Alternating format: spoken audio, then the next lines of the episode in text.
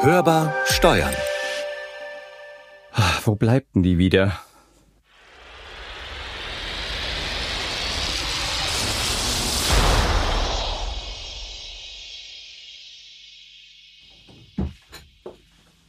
Äh, sag mal, wo kommst du jetzt her? Hast du dich in der Zeit vertan? Wieso? Ja, ich warte jetzt schon gefühlt seit dem vergangenen Jahrhundert. Das kann ja nicht sein, da war ich ja gerade. Also im anderen Jahrhundert, ich habe dich gar nicht gesehen. Ist klar. Also mit einer Zeitmaschine am besten, wo uns die digitale Transformation so alles hinbringt, ist Oh. verwunderlich. Stell mal vor, so ein Tool wie Liquiditätsvorschau würde da total überflüssig. Ich meine, du kannst direkt ins nächste Jahr fahren und schauen, ob das Unternehmen tatsächlich noch liquide ist und gleich mal den Mandanten besuchen und so. Ne? Wenn es den dann noch gibt. Aber vielleicht ist der ja auch gewachsen ohne Ende. Weiß man ja nicht. Stell dir vor, das wäre ein Tool. Die Datev Zeitmaschine, ein ganz neues Produkt, jetzt nur für Mitglieder. Das wäre was.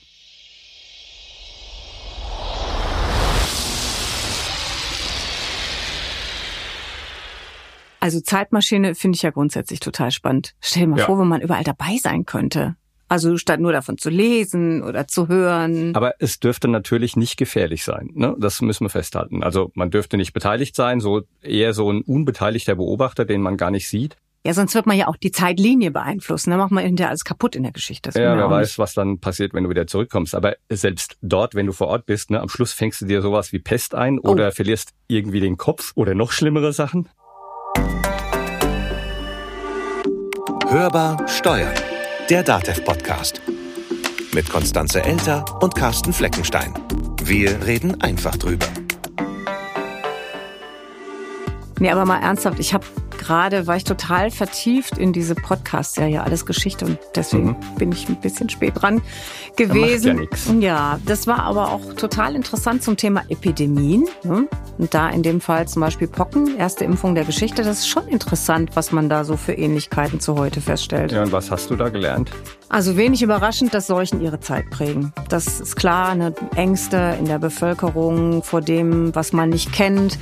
Und was Historiker immer wieder festgestellt haben, ist, dass auch Gesetze und Gesetzgebung beeinflusst wurde. Das ist nicht erst heute so, sondern das war tatsächlich auch früher schon so.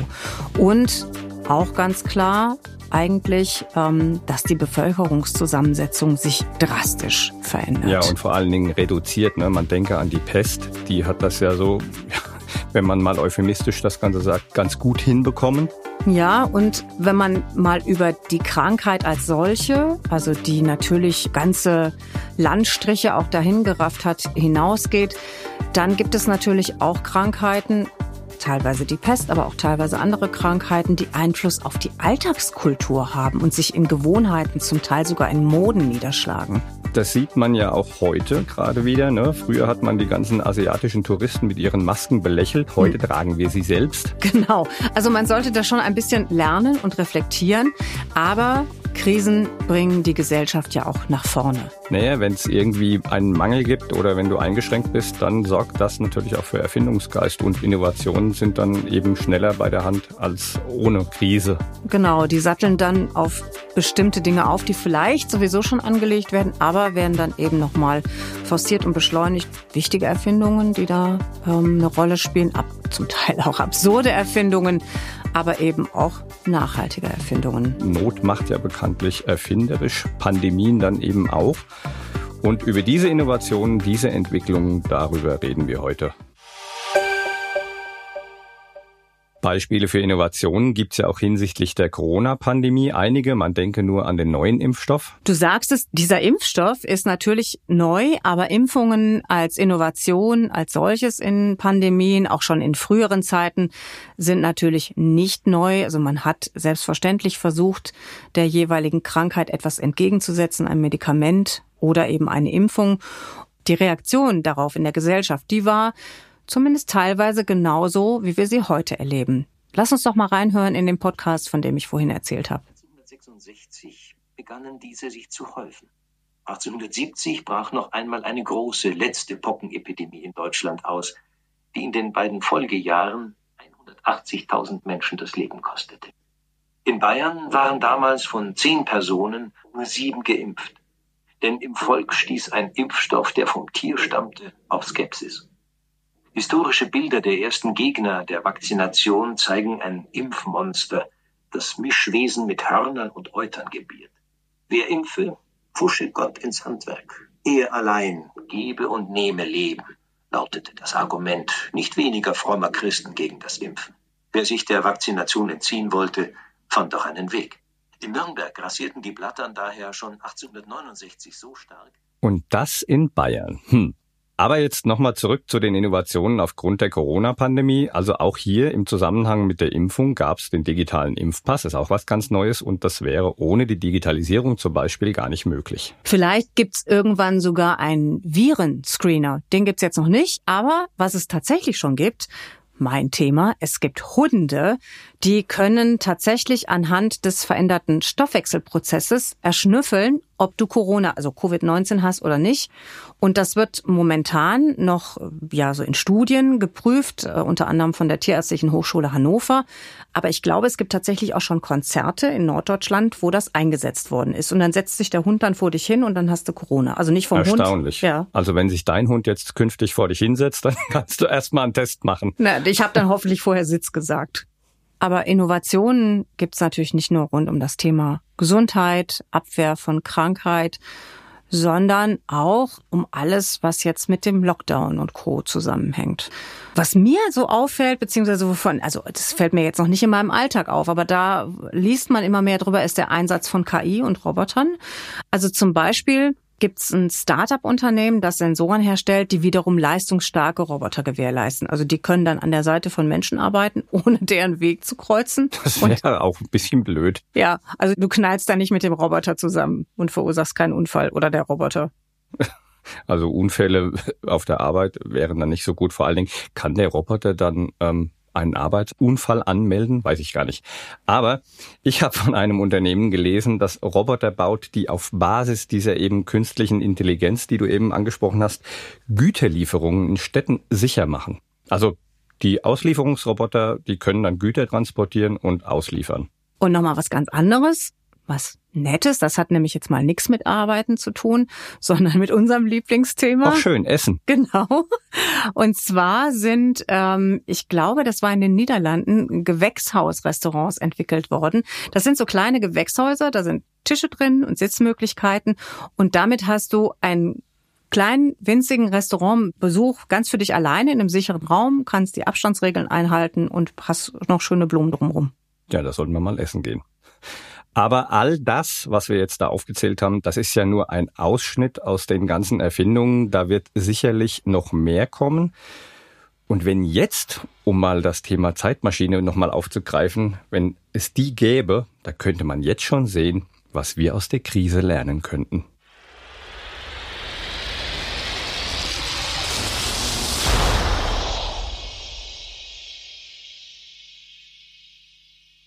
Hm, also wir sind jetzt immer noch hier. Das war wohl nichts mit der Zeitmaschine, geht wohl nicht. Schade. Ja, dass das nicht funktioniert, das habe ich mir auch schon gedacht. Ach. Ja, und deswegen haben wir uns Experten zum Thema Pandemie und Innovation eingeladen. Hörbar diskutiert.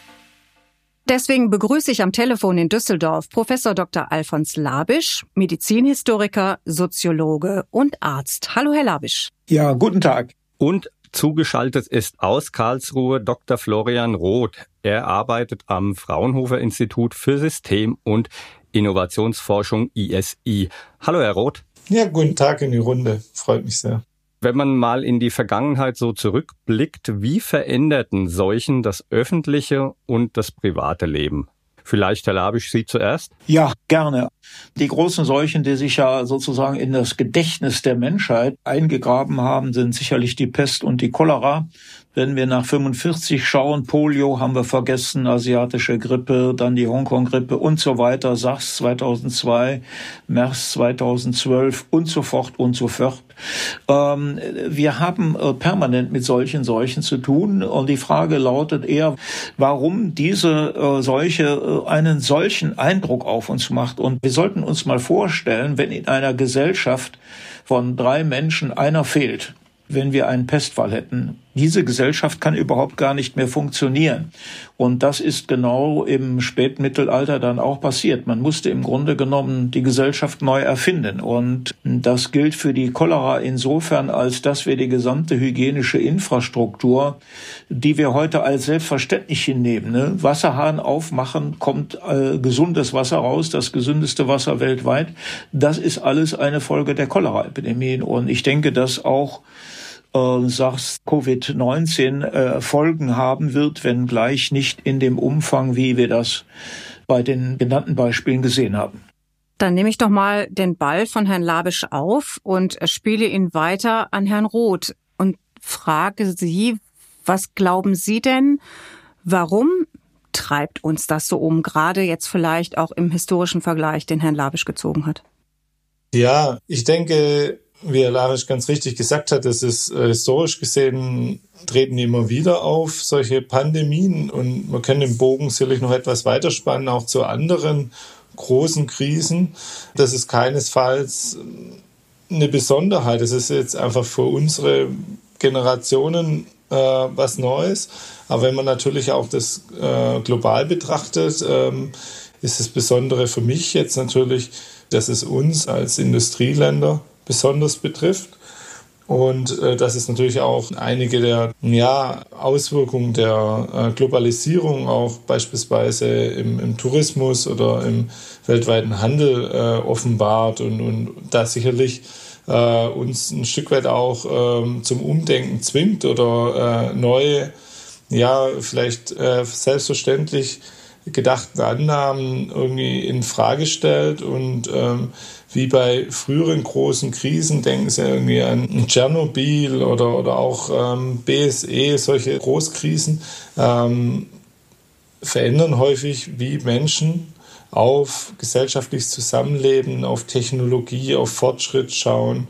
Äh, und äh, da sind wir natürlich absolut aktuell an einer Schlüsselstelle, äh, uns zu überlegen, wie wollen wir in Zukunft leben wenn man mittendrin steckt, ist gerade die Politik unter Druck, schnelle Entscheidungen zu treffen, womöglich auch Fehlentscheidungen zu treffen. Was hat das dann für Auswirkungen, Herr Roth? Ja, ich glaube, dass es sich überhaupt nicht vermeiden lässt, in so einer Krisensituation Fehlentscheidungen zu treffen. Es ist immer eine ungewohnte Situation. Wir haben keinen vorgefertigten Plan. Wir haben einen enormen Zeit- und Handlungsdruck auf die Entscheidungsträger. Und was hinten dran hängt, die Konsequenzen von einer Fehlentscheidung sind gravierend und sind häufig auch dann äh, wirklich, ähm, da hängen Menschenleben dran, da hängt das Wohlbefinden von ganzen Gesellschaften dran.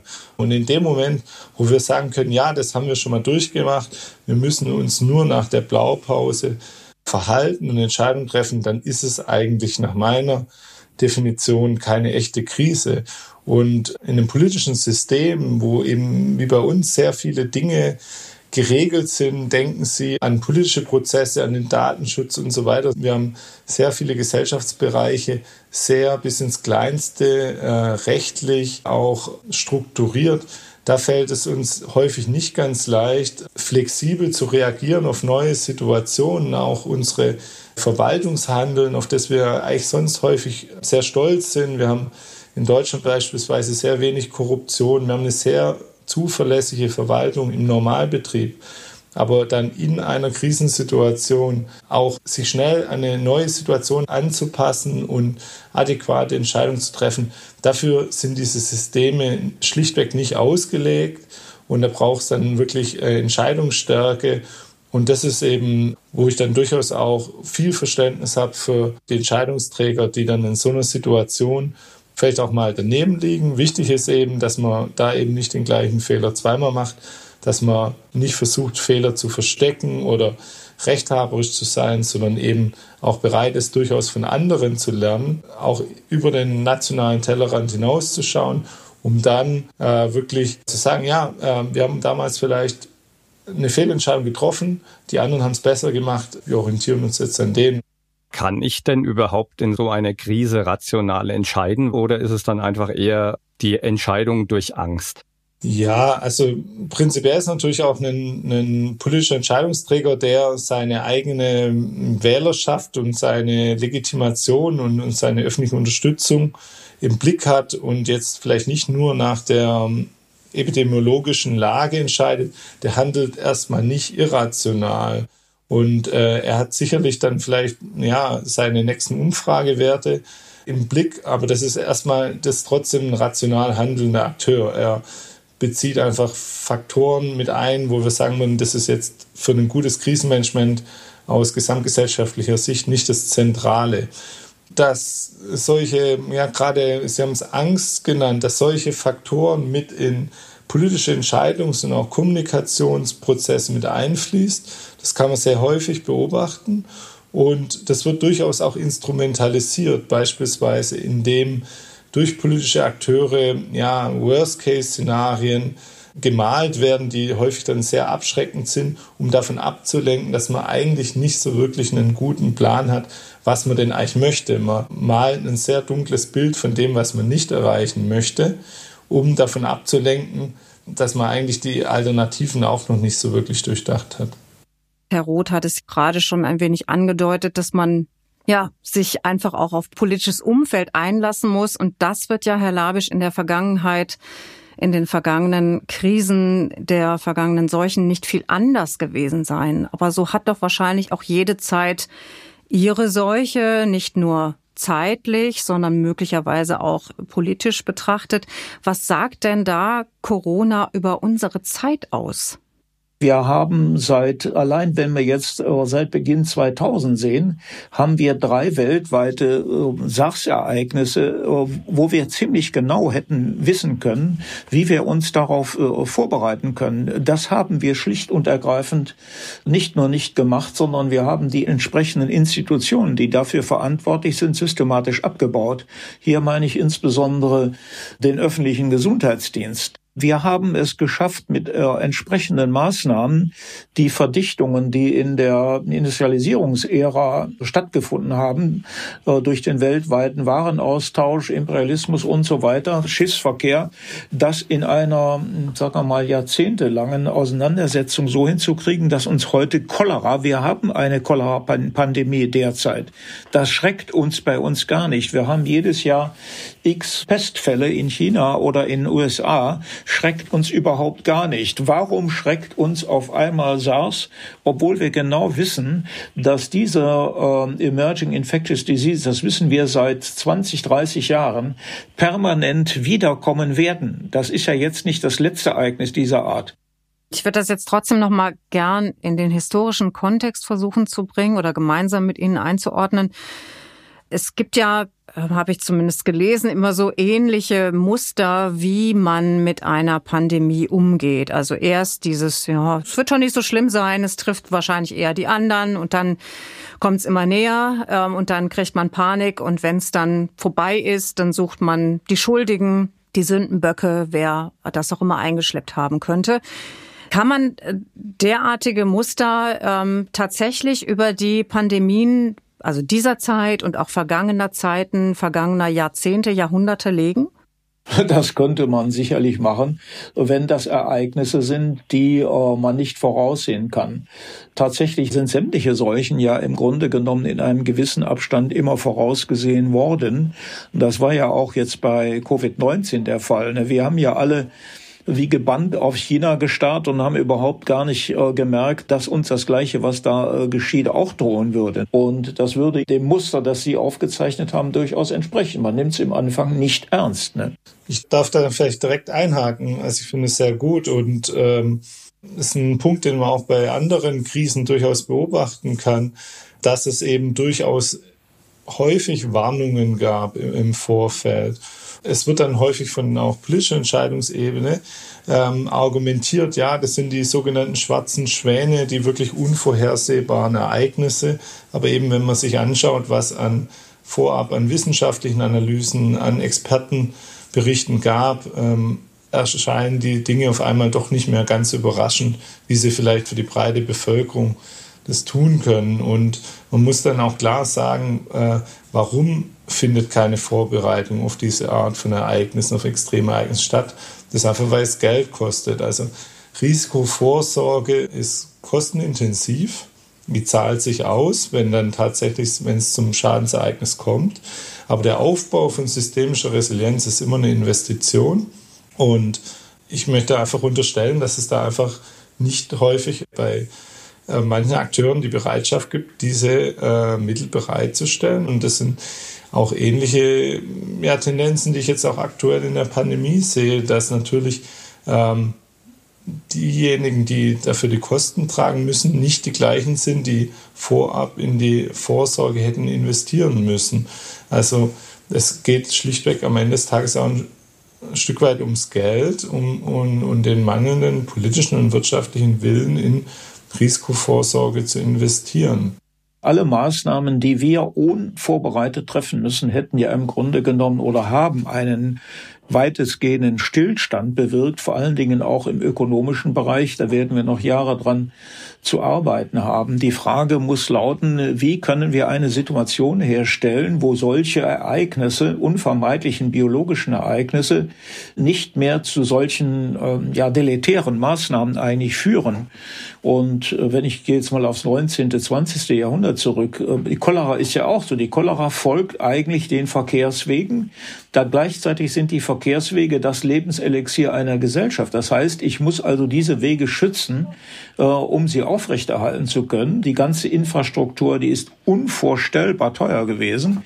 Muss ich mir vorstellen, die Stadt Chicago musste einen Meter höher gelegt werden, um die ganzen Abwassersachen zu machen. Das sind natürlich gewaltige Investitionen, die an politische Fragen, an wirtschaftliche Fragen, an organisatorische Fragen nicht nur in Deutschland, sondern eben weltweit. Die WHO ist ja ein Erzeugnis, ist ja ein Produkt dieser Zeit.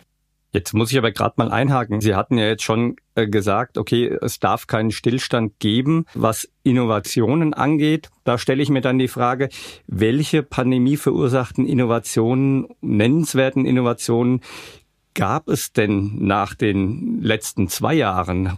Ich gehe jetzt nochmal auf ein, ein, historisches Beispiel ein. Sie müssen sich vorstellen, dass der gesamte Unterbau einer Stadt, die gesamte Straßenplanung einer Stadt, die gesamte Ver- und Entsorgung einer Stadt in der Zeit zwischen 1860 und 1930, 40 unter gesundheitlichen Umständen umstrukturiert worden ist. Das war nicht nur Kosten, sondern da sind ja ähm, ganze neue Gewerke, Fabriken, die Betonröhren und so weiter entstanden. Wenn man das jetzt mal auf Covid-19 überträgt, im Grunde genommen muss ein Überwachungssystem etabliert werden, was vor allen Dingen auf Daten gestützt ist und auch untersuchungsgestützt ist, dass man relativ früh ähm, solche Keimträger erkennt und relativ früh diese Keimträger auch isolieren kann. Das heißt also, dass zum Beispiel im Bereich ähm, hygienischer Überwachung, im Bereich Produktion von Lebensmitteln, im Bereich Produktion von Tierprodukten, Agrarproduktion und so weiter völlig andere Zustände ähm, äh, in möglichen Entstehungsorten herbeigeführt werden müssen. Ein gewaltiges entwicklungspolitisches Thema und dass die Distribution von Waren und von Menschen permanent im Blick auf diese neuen Erreger äh, kontrolliert werden muss. Also sprich, die Innovation sieht dann dahingehend aus, dass sie uns vor der nächsten Krise mehr schützt? Schauen Sie mal, was im wissenschaftlichen Gebiet äh, gelaufen ist, was wir an Impfstoffen entwickelt haben. Das ist sensationell, jetzt auch vom wissenschaftlichen und technologischen Bereich. Und das wird so weiter vorgehen. Also diese Schnelltests, das wird später mal hm, eigentlich eine Sekundensache sein. Herr Roth, wenn Sie das zeitlich vielleicht mal einordnen, Sie sind im Fraunhofer Institut und forschen ja wahrscheinlich auch sehr viel dahingehend. Da können Sie doch sicherlich sagen, okay, wie lange wird es jetzt dauern, bis die Innovationen kommen? Ich denke, dass wir äh, einige Innovationen tatsächlich schon beobachten können, wie die entstehen oder aus ihrer Nische herauskommen. Also zu nennen ist das sicherlich äh, sehr viel im digitalen Bereich. Also man darf nicht vergessen, wir befinden uns als Gesellschaft ja schon einige Jahre, Jahrzehnte in grundlegenden Transformationsprozessen hin zu einer digitalen Gesellschaft. Äh, ein anderer Transformationsprozess ist die Nachhaltigkeitstransformation. Und die Covid-Pandemie kann da wirklich als Katalysator verstanden werden, die grundlegende Veränderungen freisetzt und eben auch Innovationen ermöglicht. Und äh, Wenn man sich jetzt gerade die ähm, Digitalisierung der öffentlichen Verwaltung anschaut, aber auch Veränderungen in Strukturen der Entscheidungsfindung auf politischer Ebene, Stichwort Föderalismusreform, denke ich, dass es da jetzt wirklich, dass man da schon sieht, dass es da großen ähm, Diskussionsbedarf gibt und dass sich da auch Dinge verändern werden.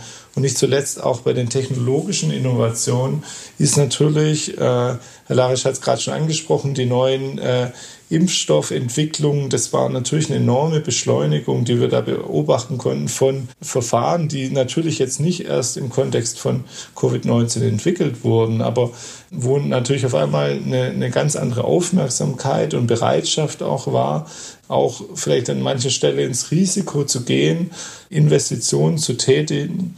Und wenn wir da eben auch den Vergleich ziehen zu früheren Krisen, ist natürlich wirklich zu erwarten, dass es erst in den nächsten Jahren dann voll durchschlägt. Es ist einfach aktuell noch ein bisschen schwierig zu sehen, in welche Richtung läuft es.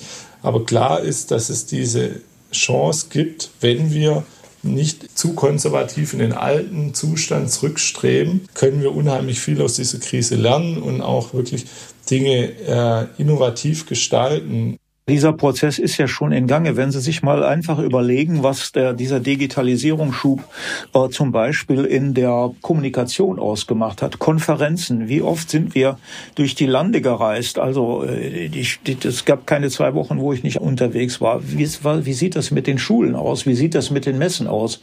Wie sieht das mit den Büroräumen aus? Wie sieht das mit den Hotels aus? Also Düsseldorf Messestadt nur als Beispiel. Hier werden äh, die Hotels und äh, Büroräume Räume, die werden in dem Maße nicht mehr gebraucht werden, wie das bislang der Fall war. Und ja, wir werden damit umgehen müssen. Das wird auch einen positiven Schub auslösen, da bin ich mir ziemlich sicher. Jetzt habe ich direkt zwei Sachen, die ich da gerne noch nachfragen, nachhaken würde. Zum einen, Herr Roth, ich war heute Morgen beim städtischen Bürgeramt und natürlich ist da schon ein bisschen mehr Digitalisierung da. Man kann auch Online-Termine machen. Aber so insgesamt ist das, ich sage jetzt mal, alles noch sehr analog unterwegs. Ich könnte mir auch vorstellen, dass auch Persönlichkeiten ein Treiber sein können. Aber davon kann man es ja dann nicht alleine abhängig machen, dass es da jemand ist, der die Innovationen nach vorne treibt, damit ja. die jeweilige Krise, die dann als nächstes kommt, besser überstehen. Das ist ein sehr guter Punkt. Was sind die Voraussetzungen für solche Innovationsprozesse? Das ist tatsächlich eines der Schwerpunkte zur Forschung, zu verstehen, an welchen Faktoren hängt es tatsächlich, ob jetzt beispielsweise so eine Stadtverwaltung das hinbekommt. Und dazu gibt es sehr spannende Untersuchungen, die ganz klar zeigen, dass es hat sicherlich was mit der äh, Führungspersönlichkeit zu tun. Also wenn ich beispielsweise einen Oberbürgermeister in der Stadt habe, der sagt, ja, äh, ich persönlich möchte, dass alle meine mir nachgeordneten Behörden ähm, in die Digitalisierung voll reingehen, ähm, dann hilft es auf jeden Fall. Aber was wichtiger eigentlich ist, sind die Fähigkeiten und Ressourcen, bei den Mitarbeitenden zu haben in den einzelnen Bereichen und man muss wirklich auch investieren. Den Punkt habe ich vorhin schon, glaube ich, angebracht. Solche Transformationen gehen nicht ohne Investment. Und Digitalisierung heißt eben nicht, ich nehme das Formular, das ich bisher äh, durch einen Kopierer gejagt habe und stelle das jetzt online. Das ist nur eine sehr rudimentäre Art der Digitalisierung. Und Digitalisierung bedeutet vor allem, ich verstehe, was ich für Daten generiere, was für Daten ich habe. Und es bedeutet eben auch viel Datenverbindung, Datenanalyse. Das erfordert ein komplett anderes äh, Denken über Verwaltungsprozesse, über, über Verwaltungsstrukturen. Und dafür brauche ich Ressourcen, brauche ich gut gebildetes Personal. Und da ist eben für mich eigentlich der Schlüssel, dass wir, dass wir schon bei der Rekrutierung beginnen, innovationsfreudiges Personal äh, einzustellen und dann auch wirklich sie befähigen, die Mitarbeiterinnen und Mitarbeiter befähigen, äh, solche äh, Innovationsprozesse mitzugehen und sich nicht irgendwie das als aufoktroyiert oder so zu verstehen. Und Wie gesagt, die zweite Nachfrage, Herr Labisch, habe ich dann auch direkt an Sie, weil ähm, Herr Roth hatte das vorhin so schön beschrieben mit dem Katalysator, den ähm, eine Pandemie oder eine Seuche oder eine Krise, wie auch immer, dann vielleicht für eine möglicherweise bereits bestehende Entwicklung sein könnte. Sie haben dann aber gerade auch gesagt, wir waren früher viel mehr im Büro, wir sind natürlich viel mehr auf Dienstreisen gewesen. Das ist jetzt alles durch die Pandemie naja, nicht zurückgedreht, sondern vielleicht sogar, wenn man mit Blick auf die Klimakrise guckt, nach vorne gedreht worden. Also sprich, gibt es auch Innovationssprünge durch Pandemien, auch vielleicht nochmal in historischer Betrachtung, die vielleicht sonst gar nicht so gekommen wären? Ja, ich glaube, ein wesentlicher Treiber über das hinaus, was der Herr Roth äh, schon äh, ausgeführt hat, ist auch einfach der Mangel. Wenn wir uns jetzt mal überlegen, äh, wie viel Arbeitskräfte noch zur Verfügung stehen werden und welche Aufgaben erfüllt werden müssen, das hat früher mal einen Mechanisierungsschub gegeben und das wird jetzt durch einen Digitalisierungsschub ausgeglichen werden müssen. Und wenn man das zurückdreht, dann kann man an jeder dieser Seuche sagen, dass solche Seuchen ein Beschleuniger sind, vor allem allen Dingen in Zukunftsbereichen. Das gilt für die Wissenschaften, also meinetwegen Hygiene und Bakteriologie heute. Virologie und Umwelthygiene in dem Bereich. Die Digitalisierung ist ja die Mechanik hinter dem Ganzen. Ohne Digitalisierung gäbe es bei uns gar nichts. Die ganze Gentechnologie, die ganze Virologie äh, wäre ohne äh, molekulare Medizin, molekulare Biologie, geht ohne Digitalisierung überhaupt gar nicht. Wenn man mal die Geschwindigkeit von solchen Innovationen betrachtet, hat sich im Vorfeld eben nicht so schnell entwickelt, aber durch die Pandemie eben dann doch. Sind denn damit auch die nachhaltigen Entwicklungen verknüpft in dem Sinne, dass man sagen kann, okay, dadurch, dass es sich schnell entwickelt hat, ist es auch nachhaltig und wird bleiben oder muss man umdenken oder andersrum denken und sagen, je schneller diese Entwicklungen vonstatten gehen, desto weniger erfolgreich werden die sein? Also wir haben doch bis jetzt im Wesentlichen eine Feuerpatschenpolitik gegenüber äh, Covid-19 betrieben. Da sehe ich überhaupt nichts Nachhaltiges dran. Äh, es hat ganz viel äh, Ärger gebraucht, um das Infektionsschutzgesetz einigermaßen äh, richtig zurechtzuschneidern. Also die eigentlichen Innovationen, äh, die sehe ich erst dann, wenn die Situation äh, in der gesamten Breite und Tiefe wirklich analysiert worden ist und man sowohl international als auch national rational die entsprechenden Schlussfolgerungen zieht. Die Arbeit sehe ich noch vor mir. Würde mich interessieren, ob der Herr Roth das ebenfalls so sieht. Absolut. Äh, das kann ich nur unterstreichen. Ich meine, es gibt jetzt ja auch Forderungen nach einer Enquete-Kommission, sowohl auf Bundesebene als auch in den Ländern. Ähm, ich denke, das ist eine, das wissen wir aus früheren Krisen, dass es dann ja, dass, dass wir sehr schnell dabei sind, das als Sonderfall abzutun oder wir schieben es von mir aus irgendeinem Verantwortungsträger in die Schuhe, sagen, ja, der war unfähig, alles bloß, um nicht ähm, kritisch zu reflektieren, was ist schiefgelaufen. Und in der Organisationsforschung unterscheiden wir zwischen dem sogenannten Single Loop Learning, also dem, der einfachen Lernschlaufe, wo wir von mir aus jetzt sagen, oh, wir hatten zu wenig Masken vor, vor anderthalb Jahren, wir stapeln jetzt Masken unter die Decke und dann passiert uns das nicht wieder. Aber ich glaube, das ist genau das Lernen, das wir eigentlich, das, das läuft eh, da bin ich zuversichtlich, dass wenn wieder eine SARS-Epidemie in einer ähnlichen Form kommt, glaube ich, ähm, wäre ich wirklich optimistisch, dass wir gut vorbereitet sind, weil das typischerweise ist, wie, wie Menschen, wie auch Politik lernt. Die große Schwierigkeit ist, dass vermutlich die nächste Krise sehr anders aussehen wird. Und dann haben wir, haben wir dann eben die Schutzmasken bis unter die Decke gestapelt. Aber die, ähm, es kann eben sein, dass es was, dass es ein flächendeckender Stromangriff oder ein Zusammenbruch äh, infolge eines Cyberangriffs ist oder, oder selbst eine, eine Pandemie, die ganz anders gelagert ist, äh, mit einem anderen Infektionsgeschehen. Und die Frage ist, wie werden wir auf diese voraussichtlich doch sehr andere äh, Krise vorbereitet sein. Und da ist eben wichtig, dass wir jetzt Lernprozesse einleiten, die wirklich auch in Frage stellen, wie konnte es damals kommen, dass wir das nicht richtig haben abgeschätzt? Wie konnte es sein, dass wir auf die Experten, die vor so einer Pandemie gewarnt haben, dass wir nicht auf die gehört haben? Und das sind eigentlich die wirklichen dringenden Fragen aus meiner Sicht. Da kann man ja nur hoffen, dass man zumindest mit etwas historischem Abstand dann doch diese Learnings, wie man so schön neudeutsch sagt, daraus zieht. Und das mit dem Sündenbock, das funktioniert ja ganz wunderbar, wenn man gerade eine Bundestagswahl hatte und dann eine neue Regierung an die Macht kommt. Insofern müssen wir uns da unter Umständen noch ein paar Jahre gedulden, bis dann tatsächlich die entsprechenden Muster erkannt werden. Für heute wollen wir es dabei erstmal belassen und das Ganze auch ein wenig sacken lassen. Und von hier aus ganz herzlichen Dank nach Düsseldorf an Professor Dr. Labisch, Wissenschafts- und Medizinhistoriker und an Dr. Florian Roth in Karlsruhe vom Fraunhofer Institut. Ganz herzlichen Dank Ihnen, war sehr spannend. Ja, von meiner Seite auch herzlichen Dank. War eine interessante Diskussion, vor allen Dingen auch im Vergleich mit modernen organisationssoziologischen und alten medizinsoziologischen Überlegungen. Herzlichen Dank. Ob es mehr Digitalisierung braucht, mehr Kontrolle, vielleicht auch mehr Geschwindigkeit oder ob wir aus unseren Mustern lernen und im Nachhinein diese ändern können, das ist die große Frage. Die Frage ist auch, ob das überhaupt geht. Was man auf jeden Fall weiß, während der spanischen Grippe reduzierte sich die Wissenschafts- und Technikgläubigkeit.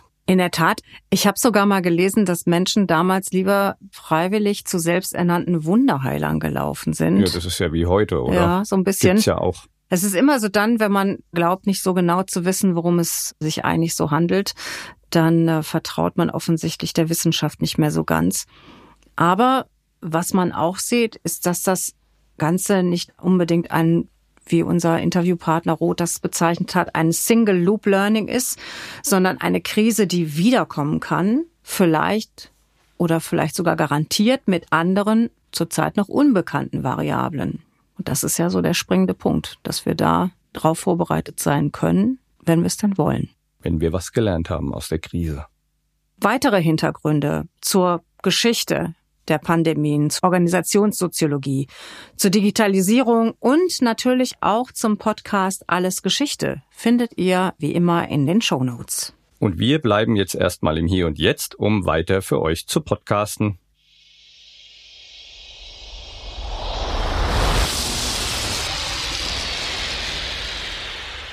Das war Hörbar Steuern, der DATEV Podcast. Abonniert uns, teilt uns, empfehlt uns weiter im Podcatcher eurer Wahl.